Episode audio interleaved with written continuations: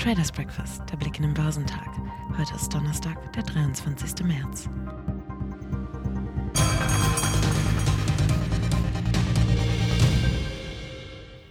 Enttäuschte Hoffnungen in der US-Zinspolitik sowie Aussagen der US-Finanzministerin Janet Yellen haben am Mittwoch die US-Börsen unter Druck gebracht, nachdem die wichtigsten Indizes auf die wie erwartet ausgefallene kleine Zinsanhebung der US-Notenbank Fed um 0,25 Prozentpunkte kaum reagiert hatten, kippte die Stimmung gegen Handelsschluss.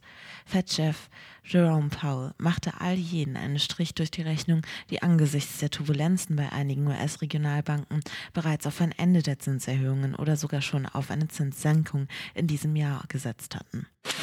Die asiatisch-pazifischen Märkte zeigten sich am Donnerstag unerlässlich, nachdem die Wall Street über Nacht auf die Zinserhöhung der US-Notenbank um weitere 25 Basispunkte reagiert hatte. Der australische S&P ASX 200 sank um 0,2 Prozent. In Japan verlor der Nikkei um 0,2 Prozent.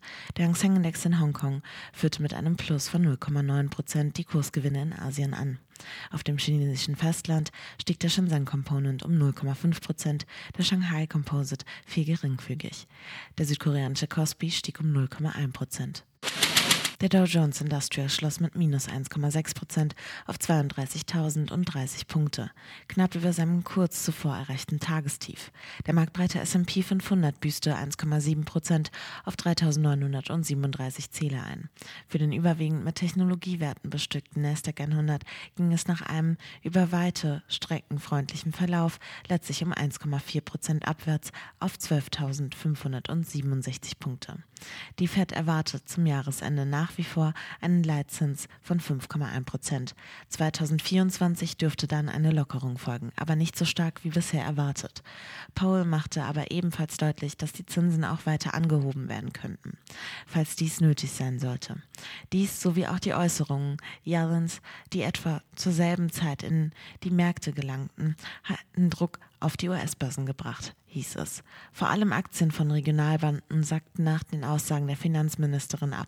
Die Aktien der First Republic Bank, die nach einer überwiegend steilen Talfahrt seit Anfang März tags zuvor erneut einen Erholungsversuch gestartet hatten, büßten 15,5 Prozent ein.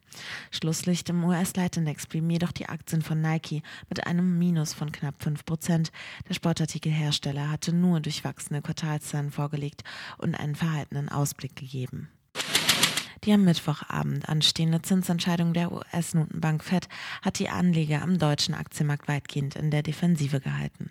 Der DAX konnte seine soliden Gewinne aus dem Mittagsgeschäft nicht halten und bröckelte in späten Handel im Gleichklang mit dem Dow Jones Index ab. Letztlich legte der deutsche Leitindex um 0,1 Prozent auf 15.216 Punkte zu. Für den MDAX ging es hingegen um 0,6 Prozent auf 26.865 Zähler bergab.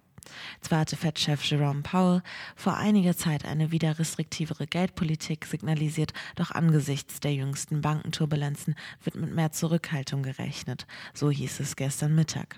Die Fed muss sich entscheiden, ob sie sich in der aktuellen schwierigen Marktphase eher der Inflationsbekämpfung oder des Erhalts der Finanzstabilität verpflichtet sieht, umrissen die Experten der Privatbank Metzler das Dilemma der Währungshüter. Aus Branchensicht standen Banken europaweit unter Verkaufsdruck. Vor der FED-Sitzung wuchs offenbar die Nervosität der Anleger. Nach dem Schock über die Notübernahme der Credit Suisse durch die UBS am Wochenende war der europäische Bankenindex zeitweise auf das tiefste Niveau seit November abgesackt. Die Aktien der Commerzbank und der Deutschen Bank verbilligten sich am Mittwoch um jeweils mehr als zwei Prozent. Geschäftszahlen kommen von Knorr-Bremse, Zorose, Vitesco Technologies, Eventim und Accenture. In Europa wird das Verbrauchervertrauen für März veröffentlicht.